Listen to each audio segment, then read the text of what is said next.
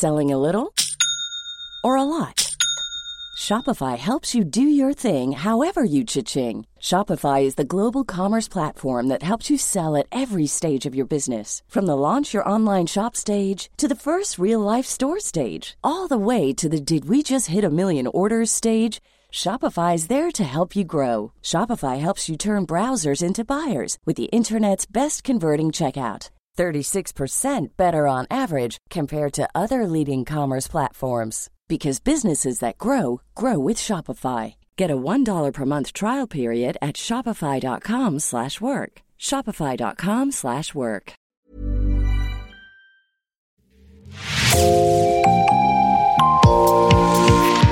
Bonjour et bienvenue dans l'actu dans la poche, le podcast quotidien d'actualité du Grand Sud-Ouest, signé Podcasting.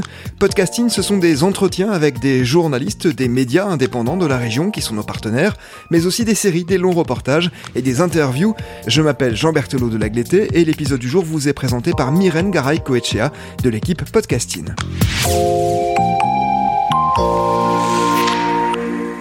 Aujourd'hui, Podcasting vous propose de revenir sur les incendies qui ont ravagé la France cet été, en se plaçant à hauteur d'homme. L'article est titré Les soldats du feu en surchauffe. Il a été publié en septembre dernier dans Alternative économique. Lou F. Popper, vous en êtes l'autrice, bonjour. Bonjour.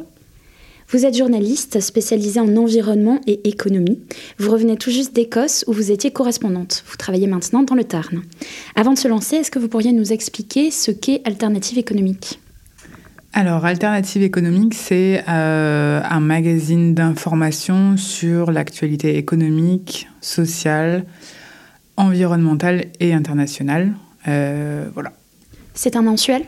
Oui, c'est un mensuel papier et ils ont aussi un site en ligne qui est euh, mis à jour quotidiennement. Pour cet article, vous vous êtes concentré sur les soldats du feu. 10 000 ont été mobilisés, je vous cite, cet été. Vous en avez rencontré dans le Tarn. Dans quel état d'esprit et dans quel état tout court sont-ils? C'était assez étrange parce qu'il y avait euh, donc une partie des pompiers que j'ai rencontrés qui étaient effectivement assez euh, alarmés et alarmistes au regard du dérèglement climatique et qui me disaient qu'effectivement euh, ça avait été un été très dur, que sans doute qu'il allait falloir revoir les effectifs et les moyens matériels pour les années à venir parce que là, c'était plus adapté. Par exemple, il y avait un pompier euh, que j'ai rencontré à Vaour, qui est une toute petite commune dans le Tarn d'environ 350 habitants, qui me disait que euh, pour la première fois, ils avaient été contraints d'être euh, d'être sollicités à la caserne, ce qui n'arrive jamais dans des petits villages comme ça, où en fait on, en parlera tout à l'heure, mais les pompiers volontaires dans les petits villages, ils sont régulièrement euh, appelés, mais ils sont appelés quand ils sont chez eux ou quand ils sont au travail. Ça n'arrive jamais qu'ils doivent rester plusieurs jours de suite euh, à la caserne. Et là, c'était le cas parce qu'il y avait des risques de feu trop importants. Euh, donc voilà, donc ils étaient tout à fait conscients du risque. Et après, ce qui était étonnant, c'est qu'il y avait une partie des pompiers aussi qui était plus alors, je ne sais pas si on peut parler de climato-sceptique, mais en tout cas, c'était pas loin. Pareil, un pompier dans le Tarn, euh, je me suis présentée à lui en lui disant que je voulais faire un article sur les conditions de travail des pompiers et le fait de savoir s'ils étaient armés ou pas pour le dérèglement climatique. Et il m'a répondu de manière assez naturelle. Ah oui, oui, ben, les conditions de travail, bien sûr, on va pouvoir vous en parler. Euh, par contre, le dérèglement climatique, euh, ça ne nous concerne pas vraiment. Certains de ces pompiers ont été envoyés à plusieurs centaines de kilomètres de chez eux. Euh, pourquoi? Alors en fait, c'est assez commun que les pompiers soient envoyés euh, loin de chez eux parce que ça fait longtemps que dans les régions qui sont moins à risque, euh, on envoie du personnel pour aider les départements qui ont plus de problèmes. Sauf que là, cet été, pour la première fois, il y a eu ce qu'on appelle une rupture capacitaire, c'est-à-dire que les départements ou les, enfin les régions en tout cas qui étaient habituellement préservées, euh, les départements du Nord, le plus souvent qui étaient envoyés dans les départements du Sud pour aider, se sont retrouvés elles-mêmes à faire face à des feux comme en Bretagne. Euh, et donc ça a, posé, euh, ça a posé de vrais problèmes en termes d'effectifs. Tout cela a mis en lumière un problème de longue date finalement, le problème des moyens. Vous l'évoquez beaucoup dans votre article. Oui, et alors en fait, euh, il y a un problème de moyens matériels parce que apparemment, enfin, en tout cas, c'est ce que nous disent les, les organisations professionnelles de pompiers, c'est qu'il n'y a pas assez de matériel pour faire face aux méga feux qui vont avoir lieu dans les prochaines années. Et surtout, il y a un problème d'effectifs. Il n'y a pas assez de, pompiers aujourd'hui pour faire face aux, aux risques à venir.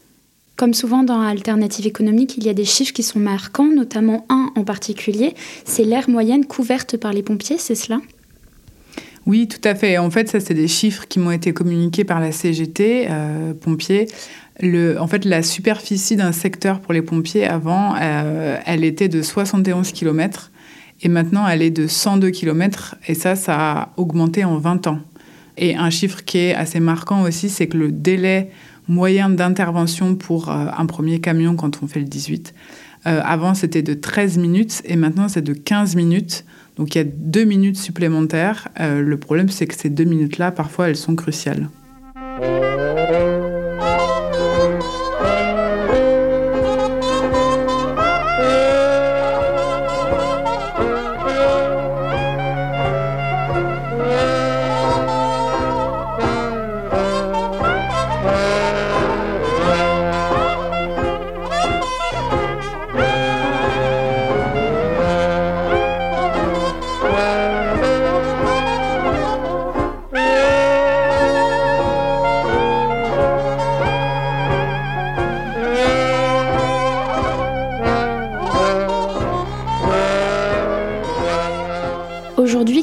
80% des pompiers sont en fait des pompiers volontaires.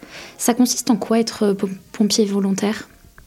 Alors, pompiers volontaires, c'est des gens qui ont en parallèle de leur activité de pompier soit un métier, soit sont au chômage, mais la plupart du temps sont quand même ont une activité professionnelle en parallèle. Et donc, euh, c'est des gens qui euh, peuvent être appelés à tout moment pour aller aider leurs collègues. Donc soit ils sont ce qu'on appelle d'astreinte, c'est-à-dire qu'ils sont appelés soit sur leur lieu de travail, soit chez eux. Euh, soit ils sont en garde postée, c'est-à-dire qu'ils sont euh, plusieurs heures à la caserne, euh, voilà, en cas, de, en cas de problème. Ils ont été donc formés pour intervenir sur les lieux d'incendie. Tout à fait. Ils ont quasiment le même niveau de formation que les pompiers professionnels à part vraiment des formations très spécifiques, euh, par exemple les plongeurs, euh, ça c'est des, pompiers pros, parce que voilà, ils ont plus de formations, plus de temps disponible pour avoir ces formations-là, mais sinon globalement oui, c'est les mêmes formations pour tout le monde. Et quel est le profil de ces hommes euh, ou de ces femmes d'ailleurs? Le profil de, ces hommes-là, c'est ce que me racontait un, chercheur qui a travaillé sur la question qui s'appelle Romain Pudal. c'est des hommes le plus souvent jeunes et qui sont assez précaires, euh, assez euh, peu diplômés et qui s'engagent en fait en tant que pompiers volontaires parce qu'ils y voient à la fois une reconnaissance sociale et aussi parce que ça leur permet d'avoir euh, d'avoir un peu un, moyen de gagner leur vie en parallèle de leur, de leur autre emploi. Plutôt des hommes donc Oui, plutôt des hommes. Et ces hommes-là, enfin ces pompiers volontaires, est-ce qu'ils font ça pendant longtemps ou c'est vraiment pendant, pendant une certaine période de leur vie? Les pompiers volontaires, avant, euh, en tout cas, c'est un, directeur de, centre de, départemental d'incendie et de secours dans le Tarn euh, qui me disait ça. Euh, c'est qu'avant, ça se faisait de père en fils, donc c'était vraiment des carrières plutôt longues et, héréditaires. Et maintenant, ça se fait moins et surtout, ça se fait moins longtemps. C'est-à-dire qu'avant, une carrière de pompier volontaire, c'était une trentaine d'années et maintenant, c'est plus que dix ans. Ce travail est rémunéré? Est-ce que si oui, il est bien rémunéré? Ça dépend. Ça dépend des situations, ça dépend de si on est en milieu urbain ou rural. Euh, en milieu urbain, on est beaucoup appelé donc en garde postée. Euh, et ça, c'est rémunéré. Alors, c'est des sommes modiques. C'est entre 8 et 12 euros de l'heure selon le grade. Euh, et ce n'est pas imposable. Donc, ça tombe directement dans la poche des pompiers volontaires. Euh, et quand on est en milieu rural, par contre, c'est euh, voilà, c'est plus de l'astreinte. Donc là, on n'est pas à la caserne, on est soit à la maison, soit au travail. Et là, c'est euh, bah, quasiment du bénévolat parce que c'est quelques dizaines de centimes d'euros par, par heure. Ce qui est assez étonnant, c'est qu'on apprend dans votre article que même si les pompiers volontaires sont rémunérés, ils n'ont pas les mêmes droits que les pompiers professionnels. Est-ce que vous pourriez nous expliquer pourquoi? Alors certes, ils touchent ce qu'on appelle une indemnité, mais par exemple, cette indemnité, elle ne donne lieu à aucun droit social de type chômage, assurance maladie ou retraite. Alors retraite, c'est un petit peu différent parce qu'ils touchent quand même un petit quelque chose. Au bout de 20 ans d'ancienneté, ils ont, euh, je crois, entre 400 et 1800 euros par an, ce qui est quand même assez dérisoire.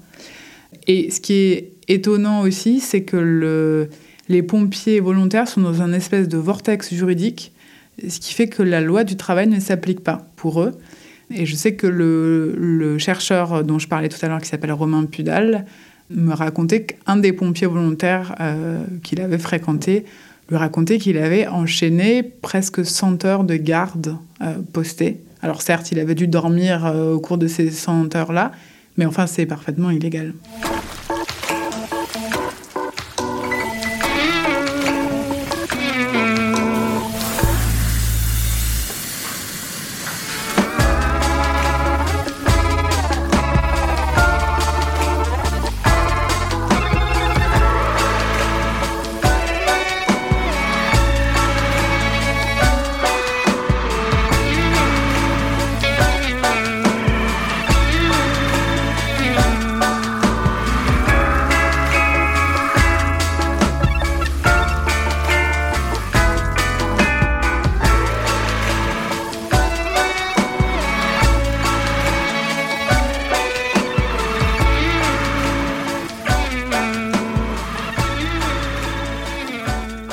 Va mettre de côté le cas des pompiers volontaires et on va se concentrer sur les pompiers professionnels.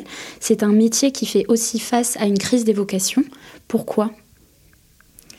Alors le problème, c'est qu'en fait, euh, il n'y a pas assez d'argent aujourd'hui pour engager des pompiers professionnels.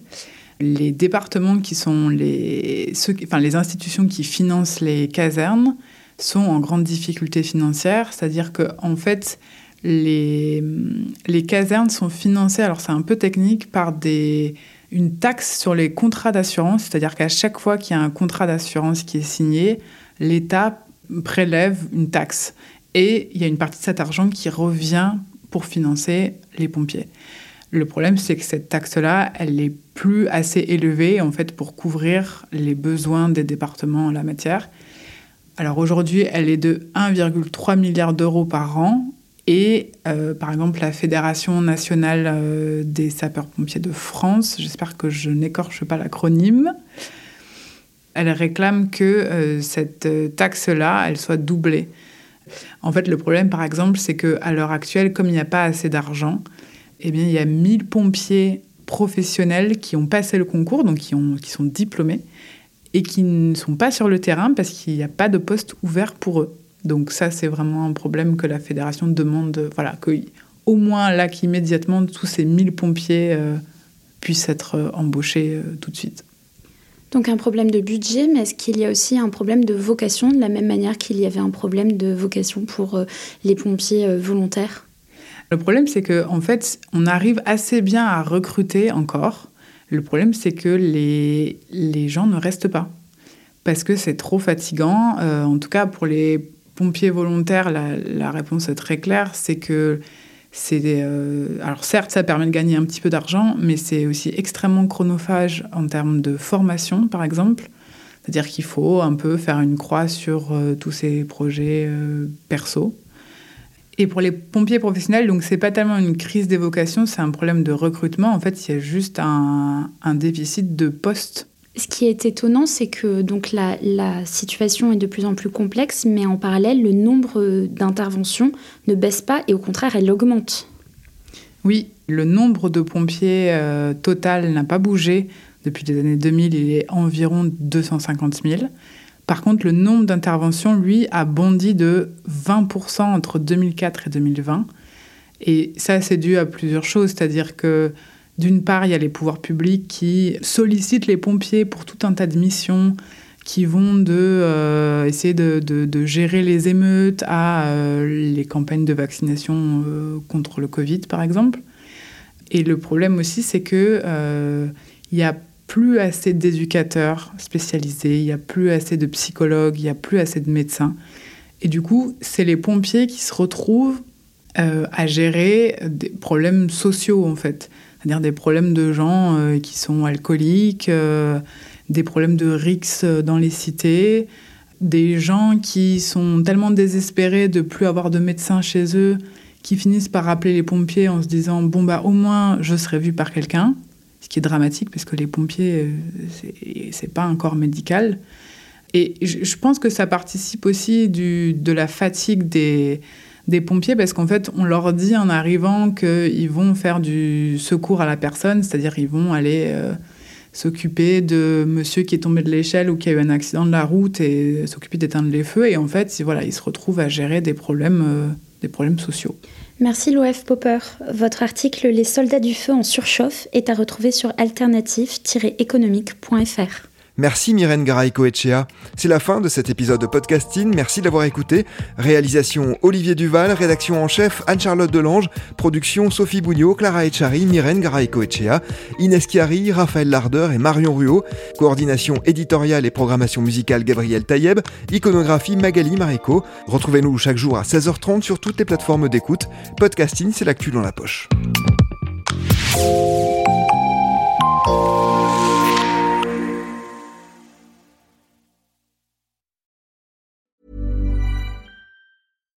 Hi, I'm Daniel, founder of Pretty Litter. Cats and cat owners deserve better than any old fashioned litter. That's why I teamed up with scientists and veterinarians to create Pretty Litter.